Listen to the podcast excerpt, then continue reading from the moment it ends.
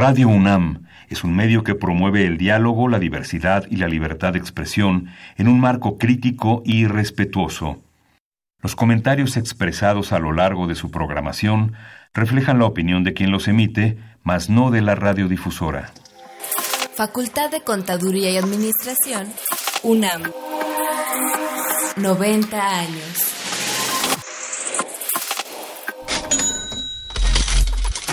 Consultorio Fiscal. María Concepción González de Chicago dice que hace 12 años Radio. presentó suspensión de actividad. Un programa de Radio UNAM Hay una PTU entonces que se determina. y de la Secretaría de Divulgación y Fomento Editorial de la Facultad de Contaduría y Administración. Si bien es cierto, estamos, hablando- estamos comentando todo lo que tiene con la. Tocaremos el tema de las deducciones personales, obviamente, porque no son tan fáciles de aplicar en realidad. Consultorio Fiscal. Radio. Muy buenas tardes, ¿cómo están ustedes? Los saluda Susana Mireles, profesora de la Facultad de Contaduría y Administración de la Universidad Nacional Autónoma de México y le doy la bienvenida a su programa Consultorio Fiscal. En esta ocasión vamos a hablar del impuesto especial sobre producción y servicios, un impuesto pues muy importante, el tercero en recaudación, el- o sea, el tercero en importancia por el nivel de recaudación. Y pues yo creo que de los impuestos más complejos eh, de calcular, eh, sobre los que menos bibliografía hay, eh, las tasas son muy altas y es un impuesto que de equivocarnos en su cálculo se nos va todo como hilo de media porque eh, nos equivocamos en el ingreso, nos equivocamos en el cálculo del IEPS, nos equivocamos en el cálculo del IVA porque el IEPS y el precio son base del IVA, si es que el producto causa IVA y nos equivocamos en el ISR porque el ingreso está mal determinado, entonces todo en todos lados nos equivocamos, ¿no? Entonces es es un impuesto que jala todo y bueno, eh, se volvió un impuesto además muy muy importante a partir de 2014 porque se abrió la recaudación a los comerciantes de ciertos productos. Ya existía en un caso, pero se, se, amplió el, el universo de contribuyentes que causan este impuesto en la comercialización y ya no únicamente en la producción. Pues para tratar este tema que es la verdad eh, harto complejo y, bien interesante y, de verdad que hace falta pues está con nosotros el especialista fiscal Abraham Levy Alcántara, a quien le damos la bienvenida y le agradecemos su apoyo generoso para la realización de este programa. Entonces, en nombre de nuestra facultad, muchas gracias. Al contrario, gracias por la invitación, maestra. Él es licenciado en Contaduría y especialista fiscal egresado de nuestra facultad, catedrático en el área fiscal eh, también en la facultad y socio del despacho Grimaldo Asesores. Eh, pues vamos a, a empezar, si te parece. Claro que hay que recordarle a nuestros invitados, a nuestros, este, perdón, eh, radioescuchas, que este programa es en vivo, que este programa lo hacemos con y para ellos, así es que nos pueden llamar y para enriquecer el contenido de este programa, para hacernos saber sus dudas, comentarios y demás. Los números en cabina para que nos llamen son 55 55 eh, 36 89 89, repito, 55 36 89 89. Y tenemos un número 01800 50 52 688. 01800 50 52 688. Si usted tiene un problema fiscal y no sabe a quién acudir y aparte de eso, pues luego las economías son complicadas, pues puede acudir a nuestra facultad, la Facultad de Contaduría y Administración. Ahí lo van a apoyar en el área de asesoría fiscal gratuita. El número es 55 50 79 98, repito, 55 50 79 98. Y también nos puede ver y escuchar y comunicarse con nosotros pues a través de redes sociales, las direcciones en Twitter, arroba con su fiscal, y en Facebook, FCA, de Facultad de Contaduría y Administración, FCA UNAM Oficial. Repito, arroba con su fiscal Twitter, FCA UNAM Oficial en Facebook pues como le interesa la información fiscal, seguramente le va a interesar escuchar la siguiente cápsula. Continúe con nosotros. Consultorio Fiscal. Radio.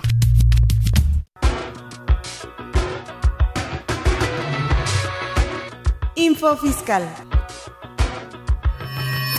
15 de octubre. El Instituto Nacional de Estadística y Geografía, INEGI, informa del encadenamiento de productos y servicios del Índice Nacional de Precios al Consumidor por diversas razones. 17 de octubre. El Servicio de Administración Tributaria, SAT, anuncia mediante oficio el listado de contribuyentes que promovieron algún medio de defensa en contra del oficio de presunción a que se refiere el artículo 69-B, primer párrafo del Código Fiscal de la Federación, vigente hasta el 24 de julio de 2018. El Servicio de Administración Tributaria, SAT, comunica mediante oficio el listado global definitivo de contribuyentes en términos del artículo 69-B, tercer párrafo del Código Fiscal de la Federación, vigente hasta el 24 de julio de 2018. El Servicio de Administración Tributaria, SAT, notifica mediante oficio el listado de contribuyentes que desvirtuaron la presunción de inexistencia de operaciones prevista en términos del artículo 69-B, primer párrafo del Código Fiscal de la Federación. 18 de octubre. La Cámara de Diputados, mediante boletín de prensa, informa que se aprobó la Ley de Ingresos de la Federación 2020, que será de más de 6 billones de pesos. Representa una ampliación de más de 6 mil millones a la propuesta del Ejecutivo Federal. La Cámara de Diputados, a través del boletín de prensa, avisa que se remitió al Senado el dictamen sobre la miscelánea fiscal 2020. 21 de octubre. El economista. Washington, los preparativos para la reforma hacendaria que México requiere deberían comenzar ahora, para evitar futuros desequilibrados y colocar la deuda en una senda descendiente, advirtió la asistente de la jefatura de políticas fiscales del Fondo Monetario Internacional, Catherine Patilo. Se necesita una mezcla de políticas fiscales más amigables e inclusivas para incrementar los ingresos no petroleros y mejorar el gasto, para sustentar el crecimiento. De esta forma, ayudarán a la población que se ha quedado detrás, señaló. Info Fiscal. XEUN AM 860 Radio UNAM. ¿Sabes si lo que te dicen es verdad? Entérate aquí, en Cuentas Claras. Cuentas Claras. El impuesto especial sobre producción y servicios, IEPS, es el impuesto que se paga por la producción y venta o importación de gasolina, alcohol, cerveza, tabacos, entre otros. El IEPS es un impuesto indirecto, por tanto los contribuyentes no lo pagan, lo trasladan o cobran a sus clientes. Estos se pagan de forma mensual a más tardar el 7 del mes siguiente al que corresponda el pago. Según la Ley de Ingresos de la Federación para el ejercicio fiscal de 2019, se actualizan las cuotas que se especifican en el Impuesto Especial sobre Producción y Servicios IEPS y serán vigentes a partir del 1 de enero de 2019. Cuentas claras. Llámanos, nos interesa tu opinión. Teléfonos en cabina 5536 8989. Lada 01800 5052 688.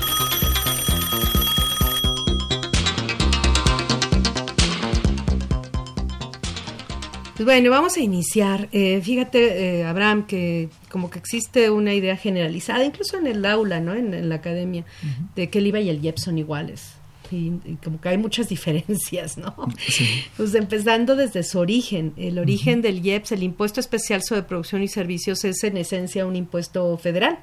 En cambio, el IVA eh, podría llegar a haber, podría haber sido local, este, y que cada entidad federativa cobraba, cobrara su IVA, pero por la ley de coordinación fiscal este no es así, porque las entidades federativas renunciaron a cobrarlo bajo ciertas condiciones, pero en, esencia podría ser un impuesto local. En cambio, el IEPS no. El IEPS tiene un impuesto, un, es un impuesto que en esencia es federal, porque el artículo 73 de la Constitución, en las fracciones 7 y vigésima novena, faculta al Congreso de la Unión, dice la fracción séptima, para, bueno, para imponer las contribuciones necesarias para cubrir el presupuesto, pero eso, sobre todo la vigésima novena dice que puede establecer, el, solo el Congreso de la Unión puede establecer contribuciones especiales sobre producción y consumo de tabacos labrados, gasolina, eh, la, gasolina y otros productos derivados del petróleo, aguamiel y productos derivados de su fermentación y producción y consumo de cerveza que son algunos de los productos que causa el impuesto. Entonces, ya de entrada ahí tenemos una diferencia esencial entre el, entre el IVA y el IEPS en cuanto a su naturaleza este, constitucional, su, lo, lo que da origen, ¿no? El fundamento constitucional que le da origen, ¿no? desde quién lo recauda, eh, cómo lo, porque en algún momento el, el, IVA y el impuesto sobre la renta lo llegaron a recaudar en las locales para los intermedios, para las personas físicas que en su momento existían, eh, se recaudaba, pero el, el, IEPS directamente lo ve la, la autoridad federal. Ajá. Eh, ¿Qué otras diferencias podrías, digamos, exponernos a decir de manera general entre IVA y IEPS? bueno, pues primero las que a veces ven nuestros amigos, que el eh, no, lo sienten, pero el impacto es mucho más fuerte que el IVA. O sea, si estamos hablando de una tasa de, por ejemplo, de 53% en alguno de los, eh, en, la feliz bebida alcohólica que toman algunos de nuestros amigos los fines de semana, eh, imagínense una bebida importada, pues, de, de, Europa que paga un 53%, porque seguramente, o, el, o, o un tequilita, ¿no? Una bebida nacional, 53%, eh, eh, medio medio caballito ya es compartido con el y además hablando o sea bueno estás hablando por ejemplo de, bebidas alcohólicas que causan IEPS causan IVA y entonces en el precio vienes pagando igual por ejemplo los cigarros no también las tasas son altísimas. Entonces hablando del tequilita por ejemplo vamos a suponer digo no tengo aquí calculadora pero más o menos este suponiendo que el precio básico del, del, del productor o del o del comerciante inclusive no del tequila el, antes de impuestos sea de 200 pesos, pues vas a pagar digo, más o menos el 50% más de puro Jets, que estaríamos hablando de 100 pesos más. Entonces estaríamos hablando ya ahí el precio va en 300 y sobre esos 300 vas a pagar el IVA. Entonces estás hablando de que a lo mejor una, una botella que sale a la venta en 348, que sería el IVA de, de, de 300 pesos, pues ya trae 100 pesos de IEPS y, y, 48 pesos de IVA, más o menos, ¿no? Obviamente porque no tengo la calculadora para hacer el cálculo exacto. Y si fue importado, tenemos todavía el, 8 al millar de, de, los derechos de la importación. Así es.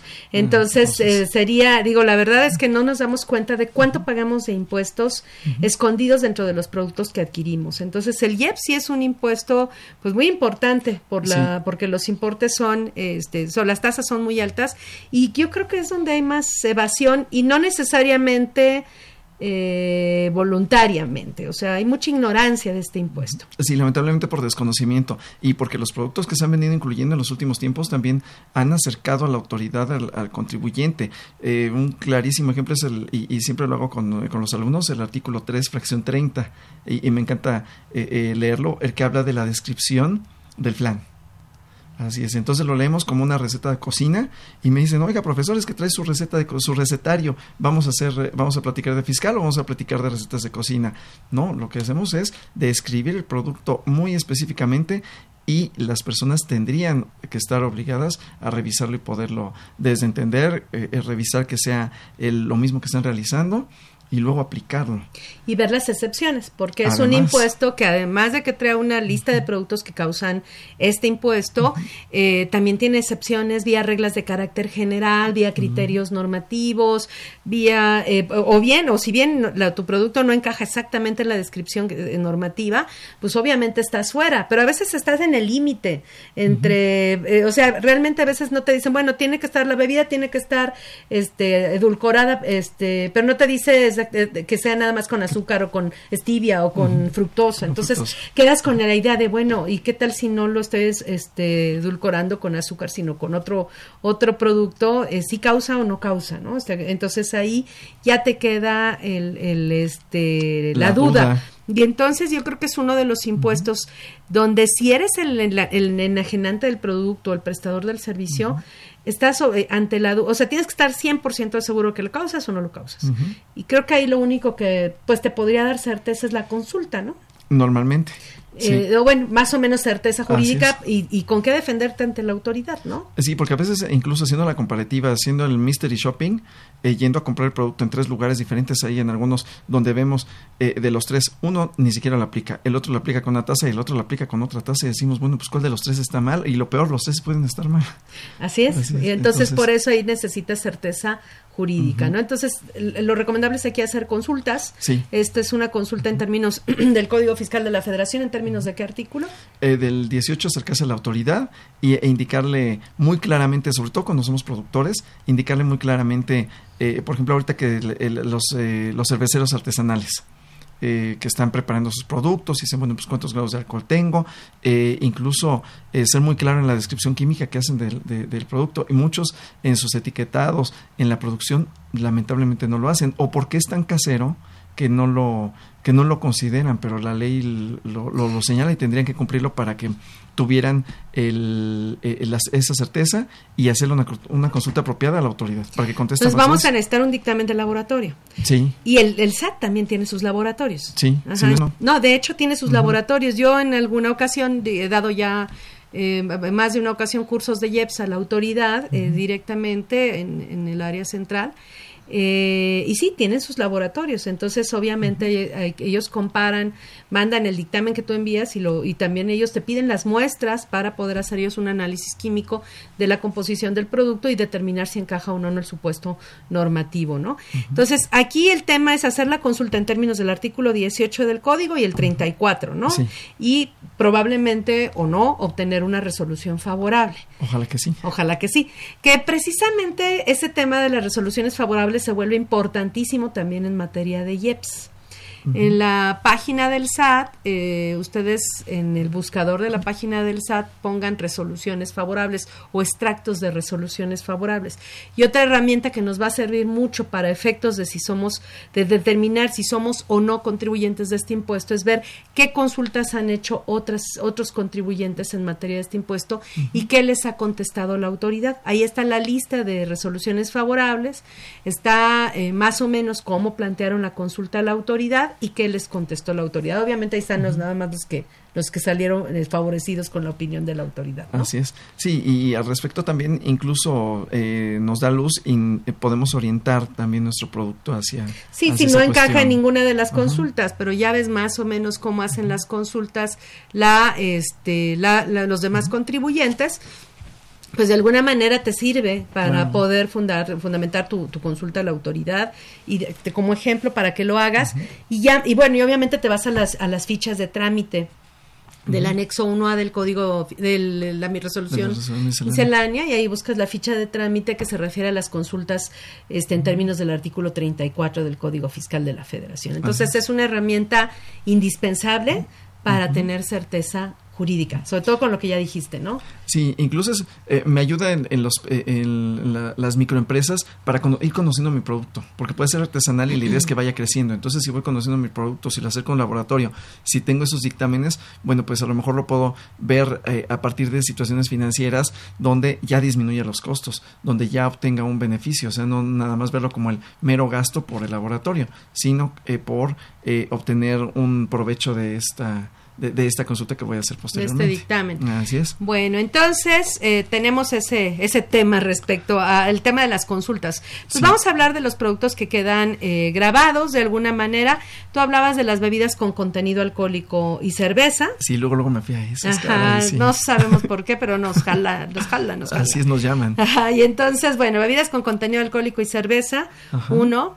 Este, y ahí, bueno, lo que ya mencionaste, la tasa va en función a la graduación alcohólica. Ajá, entonces, lo cual no quiere decir que si la graduación, eh, si no tienen graduación alcohólica, no cause. Así es, porque podría eh, eh, ser por azúcares. no, bueno, ahí, está, ajá, sí, ahí serían bebidas saborizadas. Pero hablando, por ejemplo, de la cerveza, que por ejemplo de repente existe la cerveza sin alcohol. una pregunta me hacía, precisamente en un curso que di en el SAT, si la cerveza sin alcohol debería causar o no causar IEPS. Hay que revisar la etiqueta y no sé, yo me he encontrado con la sorpresa de que eh, tanto con productores artesanales como con productos que ya hay en el diga mercado. sin alcohol. Dice sin alcohol, pero cuando revisamos la etiqueta dice punto cero, cinco, no sé qué. y entonces con eso ya tiene alcohol. Pero fíjate que además aquí el tema es primero que sea cerveza. Ah, Entonces, si encajas en la descripción de cerveza, que ahí el artículo 3 para nosotros es básico, porque todas las definiciones de todos los productos están en el artículo 3 de entrada, ¿no? Sí, que nos señala que si es malteado y con, eh, eh, casi con el molido, tostado y todo lo Toda la descripción. Si, es, si tu producto de entrada es cerveza, ya estás en la, en la causación. Ahora, en, el supuesto. Ahora vamos a ver qué tasa. Y la tasa no dice más de cero hasta tanto. La tasa dice con una grabación alcohólica de hasta 14. Entonces aquí el tema, por ejemplo, el primer, el, lo más bajo, ¿no? Que sea de hasta 14 grados de gay Entonces, si es cerveza, vamos a suponer que sí tuviera cero. de graduación alcohólica, que sí es cierto, las cervezas sin alcohol todas tienen, aunque sea, o por lo menos las que yo he visto también tienen, aunque sea una mínima cantidad de graduación alcohólica, pero tienen. Ajá. Pero vamos a suponer que existe una... ¿Causaría o no causaría YEP si la, si la tasa dice que siendo cerveza y la, la graduación, eh, la dice con una graduación alcohólica de hasta 14 grados. En principio sí. Ahí es, y eso es uno de los temas en los que entraríamos en duda. y ahí es. donde, por ejemplo, convendría ir a la consulta. Así es. Podríamos decir, nosotros podemos decir que sí, alguien diría, pero no, porque está hablando de, que, de, graduación alcohólica, y yo no tengo graduación alcohólica. Pero entonces ahí lo importante es ir a la consulta. Así es, para acercarse a la, autoridad y que la autoridad se tome el, eh, bueno, el, tiempo para revisarle, decir, a ver si fue, eh, voy a considerarla desde y hasta. Sí, porque el hasta es muy amplio. Aunque, Ajá, puede ser desde 0 hasta 14. O puede ser de más de... Pues, porque si van a, el contribuyente puede decir es que si es cero, ya no hay graduación alcohólica. Y entonces ahí este es, volvemos al tema, ¿no? Entonces aquí ese eso ese tipo de, de, situaciones son las que habrá que consultar a la autoridad. Porque no podemos ir al mercado diciendo, no, pues yo creo que no causo y ya. No. Y en, unos, en un tema de duda así, el problema es, que nosotros no vamos a cobrar el IEPS y eh, si llega a revisarnos la autoridad, pues aunque no lo hayamos cobrado, lo vamos a tener que pagar. Así es. Y tendríamos una omisión de IVA y de IEPS, ¿no? Y peor, ya no lo vamos a incluir en el, o sea, lo vamos a tener que pagar de la bolsa, ya no vamos a, de alguna manera a transmitirlo con al el cliente. Y entonces el cliente, pues felizmente la compró, vamos a decir, más barata. Pero al final del día yo lo voy a tener que pagar con sus actualizaciones, con sus recargos y luego las multas. Sí, la empresa puede estar en peligro por esa situación. Así es. Y, y, se da el tema de que muchas veces en el ánimo de ganar al cliente, de competir, de tener un precio competitivo, eh, pues dices, este, no, pues si existe esta posibilidad, no lo cobro está bien, no lo haga, pero hágalo con consulta en mano, ¿no? o sea, con la confirmación de la autoridad en la mano. Si no, no se atreva porque el, el, el, pago a, futuro va a ser terrible. Muy fuerte, sí, sí. O sea, si llega a impactar más del 26, eh, 30%, es un 30% sobre lo que cobraron prácticamente para empezar. Entonces sí puede ser fuerte. Y luego muchas de esas operaciones que se realizan de contado, que no hay CFDI, que no hay como una... Eh, porque, por ejemplo, ahorita que señalamos de la cerveza, hay muchos productores eh, y algunos que los eh, asesoramos que son pues incipientes, que tienen una producción relativamente baja artesanal y que dicen lo vendo de contado, lo vendo en efectivo y no emito SFDI. Entonces también hay las cuestiones que tienen que ver con... la, con la Profeco o con la propia salubridad para identificar eh, los lotes, porque hay quienes llevan su muy buen control de calidad e identifican los lotes que están eh, malos, que están echados a perder o que tienen, o que eh, comúnmente incluso se escucha como quemadas o entre otras, y que también este, tienen que ver otras disposiciones eh, normativas. Bueno, aquí además hay muchas regulaciones en materia de control de inventarios y de inventarios para efectos fiscales en materia de IEPS y del equipo que, utilizamos para producir, para envasar, que si no los, si no cumplimos con todas las disposiciones eh, formales, obligaciones formales, pues vamos, podemos tener incluso efectos en el pago del impuesto. Es un impuesto verdaderamente complejo, pero por eso vamos por partes. Entonces tenemos bebidas con contenido alcohólico y cerveza, cuya tasa va en función del contenido ah, de la ah, grabación alcohólica, ¿no? Luego alcohol, alcohol desnaturalizado y mieles incristalizables. Eh, también hay la tasa es alta, es, una tasa única, pero es una tasa del 50%, ¿no? Eh, las mieles incristalizables, ¿qué son? Eh, la melaza, ¿no? Que queda en la producción de la, de la caña, ¿no? Creo. Y se puede utilizar precisamente para preparar alcohol, ¿no? Eh, los tabacos labrados, ah, perdón, y en alcohol, el, el, alcohol hablamos de alcohol este eh, etílico, ¿no? Si no mal recuerdo, por de, etanol, porque hay alcohol metílico, también, ese no causaría. Así Entonces, es, no. depende de, también de que, otra vez, de la descripción del alcohol. Así es. Y que hay gente que lamentablemente lo utiliza, pero bueno, pues luego vemos las tragedias. Ah, como, sí, bueno, ha habido tragedias en la venta de bebidas alcohólicas, Así es. que es bueno que se utilicen estos impuestos para controlar, eh, pues, esta la, venta de bebidas alcohólicas porque puede haber muchas cuestiones adulteradas que son dañinas para la salud. Si no se controla, y una, un mecanismo de control, aparte, bueno, de las revisiones sanitarias, pues es precisamente las, las herramientas fiscales como puede ser el impuesto especial sobre producción y servicios. Así es. Sí, y, que busca también eh, al final del día, y si, vemos esta primera parte, eh, busca eh, inhibir el consumo de estos productos. También. Que esa es otra de las... Eh, este, ese fin extrafiscal, ¿no? a través del... Por eso es que las tasas son tan altas. Así es. En las bebidas alcohólicas, y bueno, si las bebidas alcohólicas nos parecen altas, nada más hay que ver la de los tabacos labrados. Así es para los que fuman 160%, o sea, imagínense, se fuman un cigarro, lo que fuman el cigarro más otro 60%, el... el no, pues estamos hablando, porque una... no, tengo idea de cuánto cuestan ahorita las cajetillas Me han platicado que como 60 pesos. Yo, yo ya estoy fuera de ese mercado. A veces sí llego a fumar, no te voy a decir que no lo hago, pero muy, muy, muy rara vez, ¿no? Pero bueno, vamos a poner que la, la, la, cajetilla tenga un precio este, del comerciante de 10 pesos. 10 pesos más 160, voy, voy, a mis redondeos otra vez porque no tengo calculadora, pero estaríamos hablando de 15 pesos más, de a los 10 pesos de, de IEPS. Entonces ya estaríamos hablando de 25 pesos. Y luego, sobre todo eso, el impuesto al valor agregado, que estaríamos hablando que de como unos 30 pesos, ¿no? Eh, fíjense, más o menos, o sea, si lo si cuesta 60 pesos, entonces quiere decir que una cajetilla más o menos cuesta 20 pesos de precio de venta y lo demás son de esos 60 pesos son impuestos. Así es. Y busqué inhibir porque si costara 20 pesos más gente fumaría, si por si mucha gente fuma, pues mucha más gente fumaría. Y, y también el, eh, los, eh, los, tabaquitos el, el puro Ah, por aquí en se tiene su humidificador para cigarros puros el este el, bueno está también el tema del tabaco para mascar este ah, masticable no pero bueno ahí, ahí, hay toda una serie de, cálculos y decepciones y de eh, cosas que hay que ver en ese en ese caso no pero entonces están los cigarros puros y otros tabacos labrados. Los combustibles que ese lo vamos a ver eh, como punto aparte. Las bebidas energetizantes Red Bull, este, este, todos los que tienen taurina y todo esto.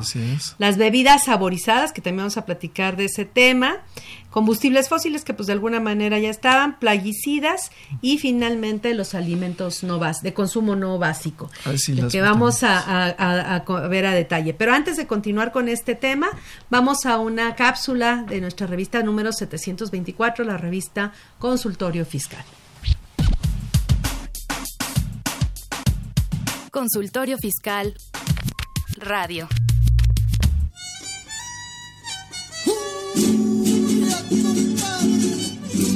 La Facultad de Contaduría y Administración de la UNAM te invita a la sexta Feria Artesanal Navideña UNAM Fonart 2019 en esta edición nos acompañan artesanos de 13 estados de la República con productos de arte huichol, barro negro, textil, esferas navideñas, alfarería, entre otras.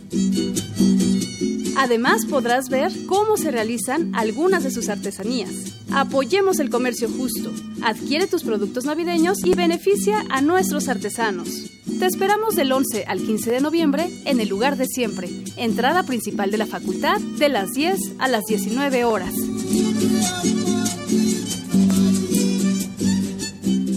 Transmitiendo desde XEUN, amplitud modulada 860 Radio UNAM.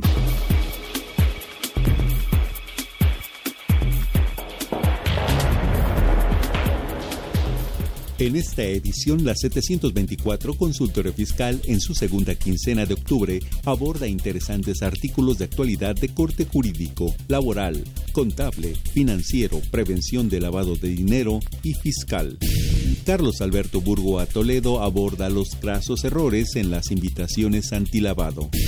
Luis Enrique Angón Velázquez revisa los cambios propuestos por el Ejecutivo de los estímulos fiscales en la iniciativa de reforma fiscal 2020. Sonia Venega Álvarez y Laura Lisset Aguilar Artamirano analizan la propuesta de régimen para empleados de multinacionales de reciente expansión enviados a subsidiarias en México. Álvaro Martínez Rodríguez y Georgina Ivonne Ramírez Esquivel exponen la iniciativa de ISR por ingresos en prestación de servicios o enajenación de bienes en plataformas digitales. Estos y otros temas de gran interés se presentan en el número 724 de Consultorio Fiscal. Suscripciones a los teléfonos 5616-1355 y 5616-7755. También a través de la tienda electrónica publishing.fca.unam.mx o en la revista electrónica consultoriofiscal.unam.mx. XEUN AM 860 Radio UNAM. físico atrae, pero quien resuelva tus problemas fiscales, ay, enamora.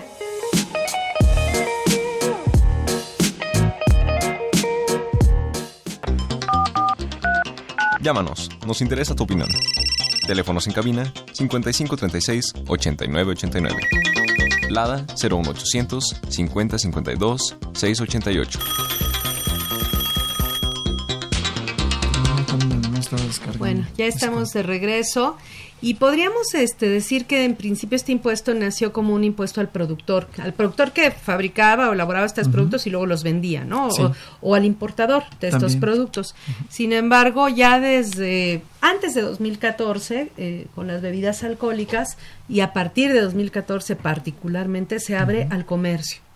Eh, ¿qué, ¿qué, productos causan el IEPS en el comercio? Serían los alimentos, ¿no? De consumo el, lo que busca en esa inhibición que comentábamos hace rato, sobre todo los de alto poder calórico, y luego algunos particulares como algunas botanas, confitería. Que son parte de los, de los alimentos de consumo no básico, ¿no? Así es. Entonces, a partir de 2014 queda grabado en el comercio los alimentos de consumo no básico, los plaguicidas y ya y los que ya venían que eran las bebidas alcohólicas, las bebidas con contenido alcohólico. Y los cigarrillos. Ya también. Eh, pero los cigarrillos no en la venta al público, eh, ah, no, por el comerciante, nada más por el productor, importador. Entonces, digamos, de todos los productos que mencionamos, los que lo causan, este, en principio, los productores, importadores, envasadores, este, en el caso de eh, bebidas con contenido alcohólico y cerveza, eh, pero en el caso en este caso también los comerciantes de las bebidas con contenido alcohólico. La cerveza no. La cerveza solo por el productor el que los fabrica y los vende no y entonces eso otra vez causa duda porque dicen a ver ya lo pagó la importación y ahora yo cómo lo ah, bueno el importador ahí sí si el importador si tú eres el importador si tú lo fabricas pues lo vas a causar porque eres fabricante. Así es. este si tú eres el importador de la cerveza pues lo vas a pagar en aduana cuando pases la, mercancía por aduana. Sí y luego cuando lo vendas, este, en ese caso vas a tener que causar el impuesto porque eres importador y vas a poder acreditar el que pagaste ya en aduana. Si tú eres el fabricante, pues no, no tienes nada que acreditar porque apenas estás eh, fabricando la cerveza y la estás vendiendo. Pero si tú comercias con cerveza, no eres, o sea, si tú compras ya la cerveza a un importador o a un fabricante, ya, no eres contribuyente del IEPS. Pero si es una bebida alcohólica, ahí sí, porque ahí es, ahí sí el, la causación llega hasta el comerciante, no nada más al productor eh, importador envasador. Así es. Que esa fue la variación de 2014 para acá, donde se hizo. Aunque bebidas alcohólicas ya venía desde años atrás. Ese sería el único caso que ya venía de años atrás. Eh, si tú vendes alcohol, alcohol desnaturalizado y mieles incristalizables, pues solo que seas fabricante, productor, este envasador, importador. Ajá. Si eres, eh, ¿cómo se llama? Si vendes los combustibles. Los combustibles son todo un tema, ¿no? En este caso. Eh, los combustibles, hablando por ejemplo de la... Bueno, que, hay dos, digamos, hay tres tipos de causación por los combustibles, ¿no? Está como combustible a secas, como, bueno, como combustible automotriz, como combustible fósil. y luego viene la gasolina y diésel, que tienen un articulito especial para ellos. Entonces, en gasolina y diésel pagamos tres diferentes tipos de IEPS. Como combustible automotriz, como combustible fósil y como gasolina y diésel en el artículo 2A, ¿no? pero hay otros combustibles que causan eh, IEPS, ¿no? Estamos hablando eh, de todos los combustibles fósiles, que en este caso estaríamos hablando del... Eh, propano, butano, eh, el carbón, yo creo que sería el más el más fuerte el carbón. mucha gente luego no sabe ni qué causa por la venta de carbón. ¿no? y vamos a la tiendita con nuestra cubeta. Bueno, en, algunas sí, en algunos lugares todavía sí. está la, y aquí sí, en la claro que sí, todavía en la ciudad, sí, ya, en la colonia. todavía hasta, si no hasta hace poco, si no ahora, pero sí hasta hace pocos años había un expendio de carbón. Claro que sí. porque como es nada más el, el no, no, está prendido ni mucho menos, entonces sería como más carbón mineral, ajá. Así es el, el carbón correspondiente, bueno, el, el, carbón y algunos otros para usos industriales, como por ejemplo el coque, ¿no? Que, que ya, o, bueno, nosotros que vemos también a la mano butano, propano, ¿no? Para efectos este, de la transformación, o incluso, bueno, puede ser que está casi en casita, ¿no?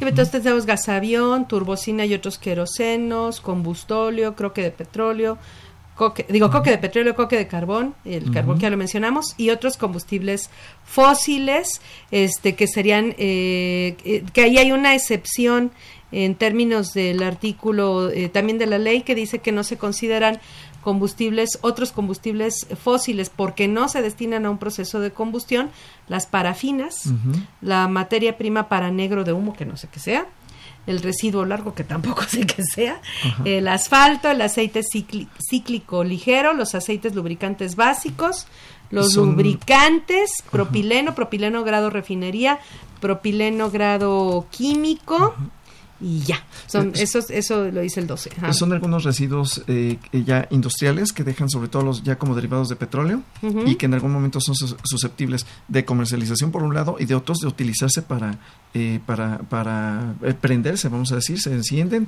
y entonces con esto generan alguna energía. Entonces es a lo que van esto, estos residuos, porque bueno, pues todo es, todo puede causar. Al momento de la, de la enajenación, todo puede causar. Así Aunque sea basura para otros.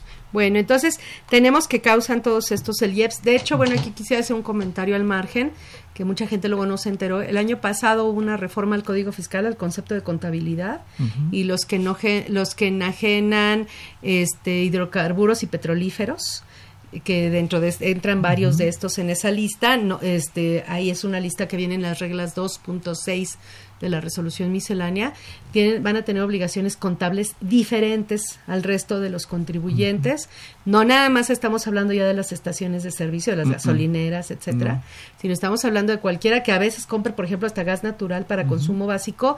Si, pasa de ciertos de ciertos volúmenes de compra, va a tener eh, obligaciones contables de control de inventarios, softwares especiales para el control de los inventarios, eh, este, facturación con requisitos especiales, envíos de información mensual junto con la balanza de comprobación al SAT de manera independiente. Todo esto está en las reglas 2.6 de la resolución miscelánea y en el artículo 28 del código que se reformó a mediados de 2018. Y todavía no ha entrado totalmente en vigor, pero en cuanto se publique la primera lista de proveedores autorizados para este, eh, los equipos que controlan estos hidrocarburos y petrolíferos, los, los, nuevos equipos que vamos a tener, que van a tener que adquirir para el control de hidrocarburos y petrolíferos, la lista de los laboratorios autorizados para emitir dictámenes de qué tipo de petrolífero o hidrocarburo estoy vendiendo, en ese momento los, incluso las gasolineras actuales van a tener unos cuantos meses para cambiar, no me acuerdo si es un año o seis meses para cambiar todos sus equipos. Y no nada más ellas, porque esta reforma va dirigida a cualquiera que maneje estos petrolíferos o hidrocarburos. Entonces el universo se abre también, ¿no? Entonces nada más ese, ese comentario al margen.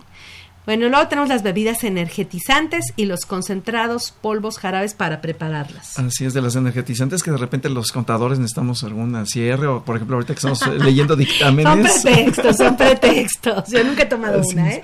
Hasta ahorita no las he probado, afortunadamente. Sí me da miedo la, la reacción que pueda tener en mi cuerpo de que me vaya a acelerar el el, corazón, digo, mejor no lo pruebo. Eh, pero, eh, está bien, pero hay gente que precisamente para leerlo, La gente que maneja, luego qué horror, ¿no? Los, los choferes que manejan muchas horas están acostumbrados a consumirlas. ¿no? y luego la combinación, o sea, pueden tener su whisky con su... es casi mortal, ¿no? Ya ha habido personas que han tenido efectos muy, muy drásticos después de esas combinaciones. un infarto, por ejemplo, o sea, sí puede ser alguien que no tiene una... que tiene algún problema. ya tenga propensión, con problemas de problema. Sí, sí pueden tenerlo. Pero bueno, estas bebidas energetizantes tienen una tasa del 25%. Así es. Las bebidas saborizadas, que es, aquí sino que es resbalas, a lo mejor no es este, bebidas este, energetizante, pero pues, por lo menos serás bebida saborizada. Así es. Sí que el concentrado, el polvo, el jarabe, la esencia, el, bueno, pues incluso los que pueden diluirse para, para obtener, ¿no? Bebidas saborizadas. Así es que desde niños muchos de nosotros conocemos algunos eh, eh, polvitos y que utilizábamos, decíamos, ay, pues es muy inofensivo, ¿cómo va a pagar IEPS? Preparabas tu agua, ¿no? De, naranja, este, nosotros ya tenemos, bueno, yo ya tengo muchos años y sí, había una naranjada por ahí que era muy popular, sigue, sigue existiendo hasta la fecha. Que empieza con T. que empieza con T y termina con G de gato. Este, pero esa, por ejemplo, este, pues ese sería, ese causaría impuesto especial sobre producción y servicios, ¿no? Porque aunque sea el polvo. Aunque sea el polvo. Así es. Eh, por el, ya por el concentrado, por ser esta característica de la bebida saborizada. Claro, si ustedes están iniciando en el mercado, bueno, pues revisen este artículo, revisen la resolución y, y como decía la maestra, revisen también las opiniones que tiene la autoridad al respecto de esta... Eh, de, para ver si causan o no causan, ¿no? Porque también va a depender de cómo está conformada. De y estas bebidas saborizadas, y nos quedamos atrás también con las bebidas energéticas, bueno, nos, quedamos pendientes, los combustibles, las bebidas energetizantes y saborizadas. Esas solo se causa el impuesto por el productor o importador o envasador. No lo causaría el comerciante.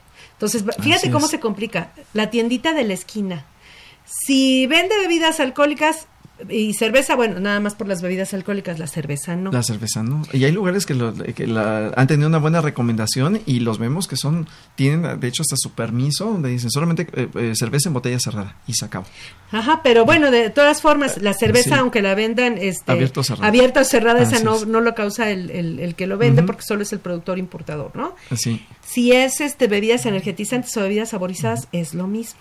pero si son bebidas alcohólicas, ahí sí causa el impuesto por ese lado, este forzosamente. Y no importa que es una bebida, hay unas muy económicas de una que empiezan también con té, este, que son muy populares, de, de, que cuestan 25 30 pesos, de 700 mililitros, nos han platicado, y que de todas maneras, imagínense, eh, si son 30 pesos ya el precio al público, pues cuánto. Ah, y aparte tiene hasta su estampita que a veces muchos de los de los consumidores no revisan, que esa es otra ¿En cuestión. Que en, los, en las bebidas de eh, ajá, es que tiene su marbete en las bebidas alcohólicas, ah, que esa es otra historia, también otra de las obligaciones que nuestros amigos deben de cumplir y en muchos de los de los productos artesanales lamentablemente no lo hacen. Ese es el, sí, aunque en el caso de la cerveza, por ejemplo, no, no, esa, esa nada más el productor importador. Pero en el caso, por ejemplo, sí, de las bebidas. Este... De más grados, más, bebidas más fuertes, estaremos hablando de. Sí, pues hay licores que son, por ejemplo, clásicos de ciertas entidades federativas, ¿no? El Bacanora en Sonora, el Porsche en Chiapas, el Sotol en Chihuahua, el Charanda en Michoacán. En Ajá, no, no, no, bueno. tenemos un mapa aquí de bebidas alcohólicas. Este, este impuesto, no sé por qué lo hemos dejado tan en el olvido, es un impuesto. no, déjame decirte que cuando yo di alguna vez cursos de JEP, sí me llevé este productos. Este sí, este no, este sí, lo, y quien sí latinaba, pues se los regalaba. Ah, sí. y entonces ya, ya, este, pues así todos estaban muy, muy, muy, muy, muy divertidos, la verdad. Pero bueno, entonces bebidas saborizadas solo por el productor, envasador, este, importador, ¿no? Así es. Y fíjate, aquí habla de bebidas saborizadas, dice concentrados, polos, jarabes o esencias o extractos que, que de sabores que al diluirse permiten obtener bebidas saborizadas. Y es, eh, dice, y jarabes o concentrados para prepararlas, que se expendan en envases abiertos utilizando aparatos automáticos, eléctricos o mecánicos, que contengan, dice, siempre que los productos a que se refiere este inciso contengan cualquier tipo de azúcares añadidos. Aquí sí es eh, bastante amplio, se puede hacer cualquier azúcar, desde la que conocemos azúcar refinada, eh, morena, sacarosa, alta fructosa. Eh, y ese es donde entramos en las dudas. Así es. Y si se van a las consultas en, en, los extractos de resoluciones favorables de la página del SAT que les hablaba al principio, vas a ver que en varios casos el SAT les ha dicho que no causan más que cuando se trata, bueno, o sea, les ha dicho que no causan más que cuando es con azúcar. Pero obviamente nosotros no podemos decir si, al, si a Abraham le contestaron que su producto no causa, yo no puede decir, ah, pues, ah, ya él ya le dijeron que sí, yo tampoco. Pues no, diferente. Porque como la, el, solo va a valer para ti. Entonces, y solo por un año y siempre y cuando las condiciones no cambien, hay que estar renovando la consulta. Pero yo no puedo decir que porque a ti te dijeron que sí, yo ya no hago nada. No, yo tengo que hacer mi consulta de manera personal. Sí, es muy casuístico. Entonces, a nuestros amigos, el, eh, sí, les recomendamos a nuestros amigos que hagan la consulta para que no se pierdan. Ajá. Y bueno, nada más para concluir con las bebidas saborizadas, es un peso por litro. Pero regresando a los polvos, si ese polvito era para cuatro litros, entonces va a llevar cuatro pesos de IEPS. O sea, ¿cuántos litros se pueden hacer con ese polvo? Y así, se va a determinar el, impuesto, ¿no? Sí, ya si nuestros amigos le echan menos y hacen cinco o seis, ya. Ese ya es otra cosa, ¿no? Pero de todas maneras pagaron cuatro pesos de IEPS. Pero bueno, vamos a continuar con esto del, del Y, que sí nos está gustando después de escuchar esta cápsula, nuestra cápsula Tres Minutos de Finanzas. Consultorio Fiscal Radio. Ahora, tres minutos de finanzas con Arturo Morales Castro. Hoy en Finanzas Personales comentamos de las ventajas y desventajas del cobro digital. Si no se tiene dinero en efectivo, ahora se podrá pagar de manera digital con nuestro teléfono inteligente en cualquier negocio del país con la aplicación CODI. El cobro digital o CODI es una plataforma de cobro que permite realizar en segundos pagos electrónicos a través de Internet o la banca móvil por medio de códigos como el QR y la tecnología NFC, lo que permitirá que tanto comercios como usuarios puedan realizar transacciones sin dinero en efectivo.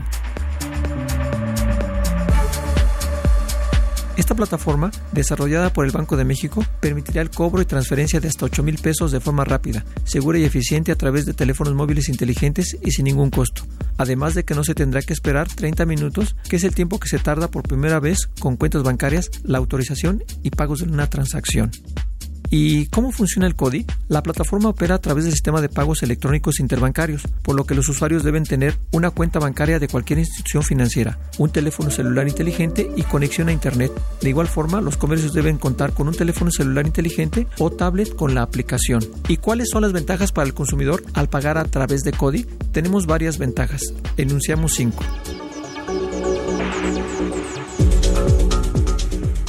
Primero, se tiene transferencias rápidas, seguras y eficientes. Las transacciones con CODI se realizan en cuestión de segundos y a cualquier hora. Segundo, se elimina el cobro de comisiones al menos en cuanto a las transferencias y pagos efectuados con CODI, así que hay que olvidarse de estos gastos hormiga con los pagos digitales. Tercero, se hará menos filas en cajeros automáticos. Con CODI se disminuye la necesidad de usar efectivo, por tanto, se evita ir a cajeros automáticos para tener dinero en efectivo. Cuarto, se tiene mejor control de las finanzas. Gracias a los pagos electrónicos se puede categorizar automáticamente los gastos para avisar cuando se exceda del presupuesto.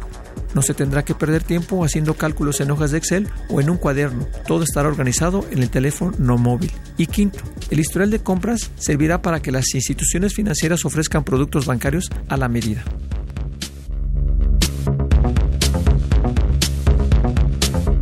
¿Y cuáles son las ventajas al utilizar los pagos digitales? Enunciamos cuatro. Primero, el comerciante y el consumidor deben tener acceso a Internet desde su teléfono móvil y para muchos esto resulta aún una barrera para la plena inclusión financiera. Segundo, la mayoría de la población no cuenta con tarjetas bancarias, ya que según el INEGI, el 53% de los mexicanos no tienen una cuenta bancaria, por lo tanto no podrán usar el cobro digital. Tercero, se tendrá mayor control de los movimientos de los contribuyentes, ya que todos los movimientos se registrarán en las cuentas bancarias. Y cuarto, pueden existir vulnerabilidades en la operación, lo que llevaría a robos de información y saldos en cuentas bancarias. A pesar de las ventajas y desventajas del CODI, la plataforma es una alternativa para bancarizar a más personas y así paguen menos comisiones al realizar transacciones con sus cuentas de débito, de cheques, de ahorro o incluso de crédito. Hasta aquí las finanzas personales del tema, las ventajas y desventajas del cobro digital. Tres minutos de finanzas. Con Arturo Morales Castro.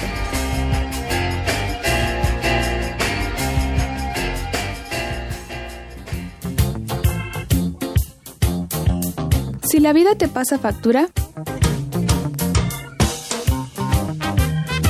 entonces hazla deducible.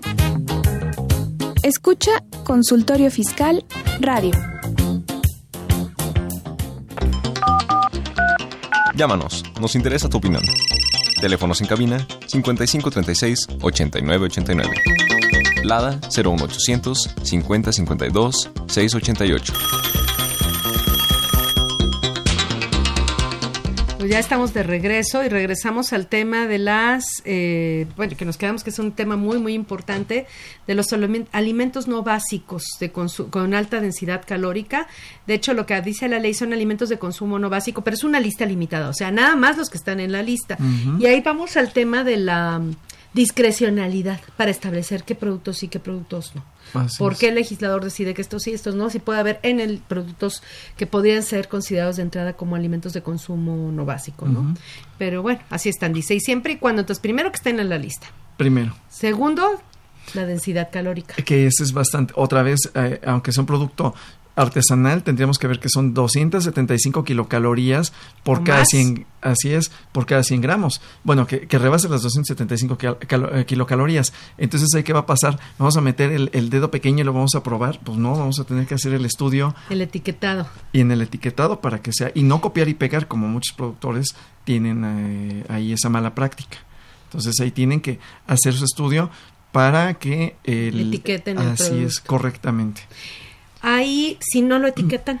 Ah, si no lo etiquetan, bueno, pues como muchos de los productos que vemos en la calle, bueno, pues directamente se presume que ya. Que causan el impuesto. Así es que rebasó los 2.75. Que llegó a los 2.75 o los excedió por cada 100 gramos y que causa el IEPS. Así es. Entonces, la lista eh, que, está en el, en el artículo 2, inciso, eh, fracción 1, inciso J, dice son botanas, productos de confitería, chocolate y eh, demás productos derivados del cacao, flanes y pudines, dulces de frutas y hortalizas, cremas de cacahuate y avellanas, dulces de leche, alimentos preparados a base de cereales eh, y helados, nieves y paletas de hielo. Caray, hombre, ya, parece la hora, hasta mi pancita este, se movió ahorita. Es la hora no es la hora del postre todavía, pero no bueno. del postre, pero ya se anima pero fíjate, ahí, eh, bueno, y todos estos causan un 8%. Sí. Ajá. Puede ser que estén a tasa cero de IVA. Que es lo, más seguro, eso van a estar, ¿no? Pero para IEPS sí lo tienen que causar. Así es.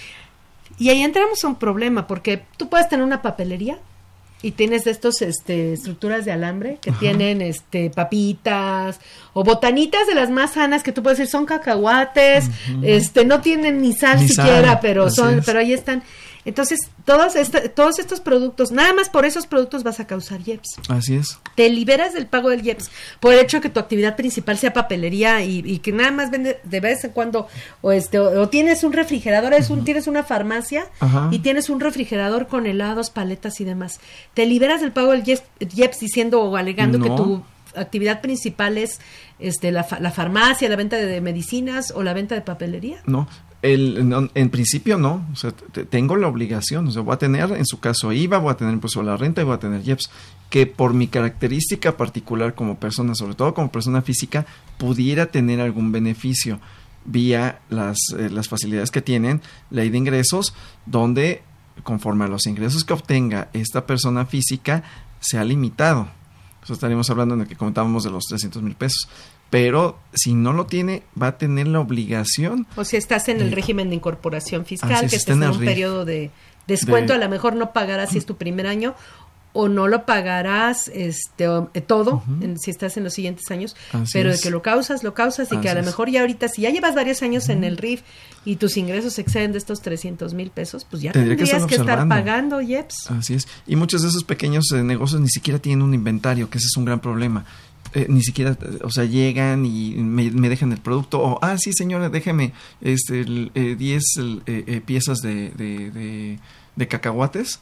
Y con eso ya los tengo. O peor aún, la, la señora de la papelería en su rato libre, porque no tiene mucha gente, pues prepara sus decíamos, así es el término, sus jaletinas. Que lo dice la ley, ¿eh? gelatinas o jaletinas. Jaletinas.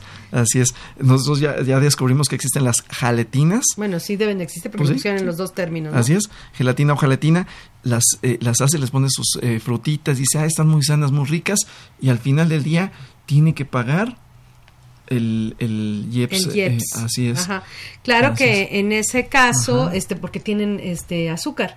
Eh, de hecho, hay un criterio normativo, si no mal recuerdo, en el, en el, en el anexo 7 de la resolución miscelánea, que si no mal recuerdo dice que si la jaletina o, gelatina, ya estoy, ya, ya me hice bolas, este, no tiene azúcar, entonces este, no, no causan el impuesto especial sobre producción y servicios. Es el, el criterio normativo 9 de IEPS, el anexo 7 de la resolución miscelánea, que la miscelánea, la del anexo 7 se publicó el 30 de abril, y dice que eh, se estima que la enajenación o importación de gelatina o grenetina eh, de grado comestible estará sujeta al pago del IEPS cuando contenga azúcares u otros edulcorantes, siempre que su densidad calórica sea de 275 kilorias o más por cada 100 gramos.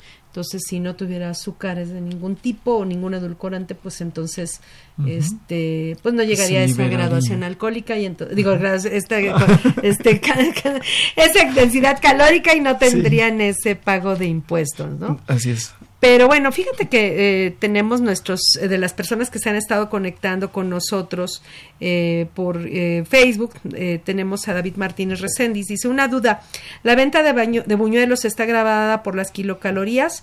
Siento yo que rebasan las kilocalorías permitidas para combatir la obesidad. Pues de que debe de, deben exceder seguramente, sí, por la cantidad de azúcar y grasa que deben tener.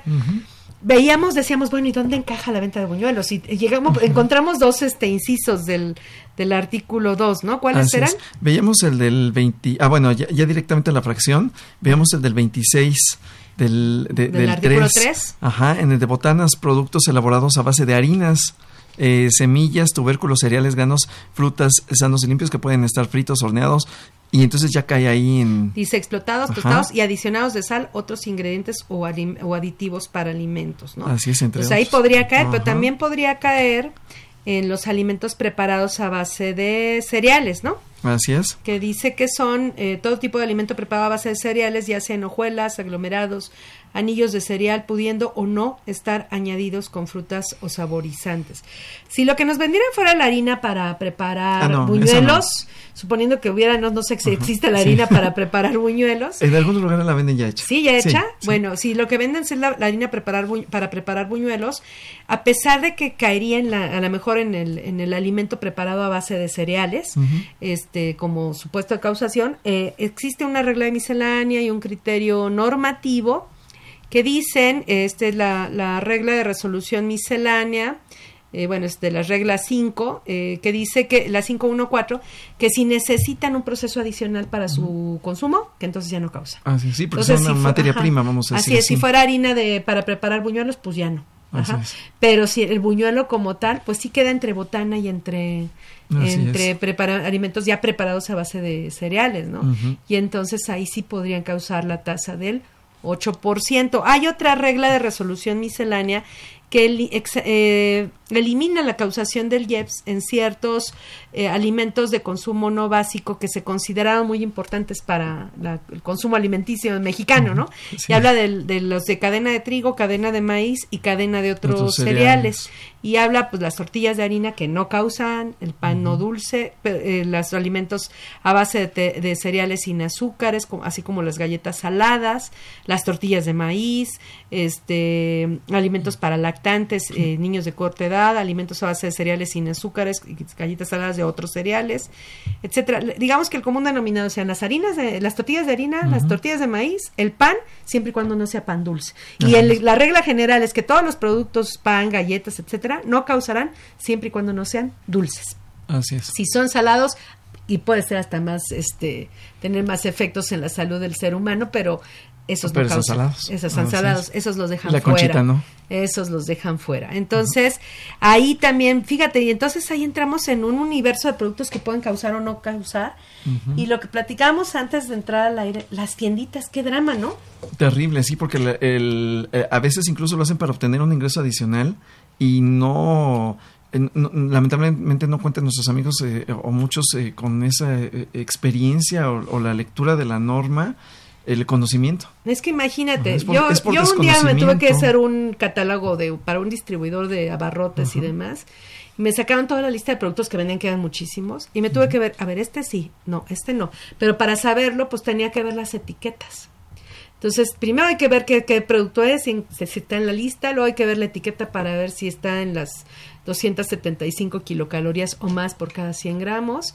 Y luego hay que ver las reglas de resolución miscelánea y las excepciones, en algunos si requieren un proceso adicional, otros no, cuáles solo se causan en el comercio, cuáles solo en la eh, cuáles en el comercio y cuáles en el comercio y en la producción y así ir este sacando cuáles sí, cuáles no.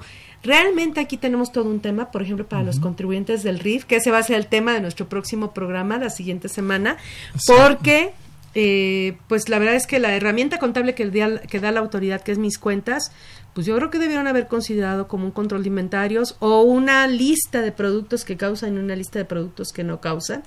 Porque, como dicen que no iban a estar los contadores, yo no sé cómo le van a hacer para saber que sí y que no. Pues quién sabe. Si el universo es tan complejo. Sí, ah, y también el acreditamiento, maestro. Ah, no, esa es, otra, historia. Es otra historia que terminaremos de ver la próxima semana porque ya no nos alcanzó el tiempo. Y pues nuevamente te agradecemos. Mil gracias, maestra, por la invitación. No, al contrario. Este, la próxima semana vamos a ver precisamente este mismo impuesto, pero desde el punto de vista del régimen de incorporación fiscal.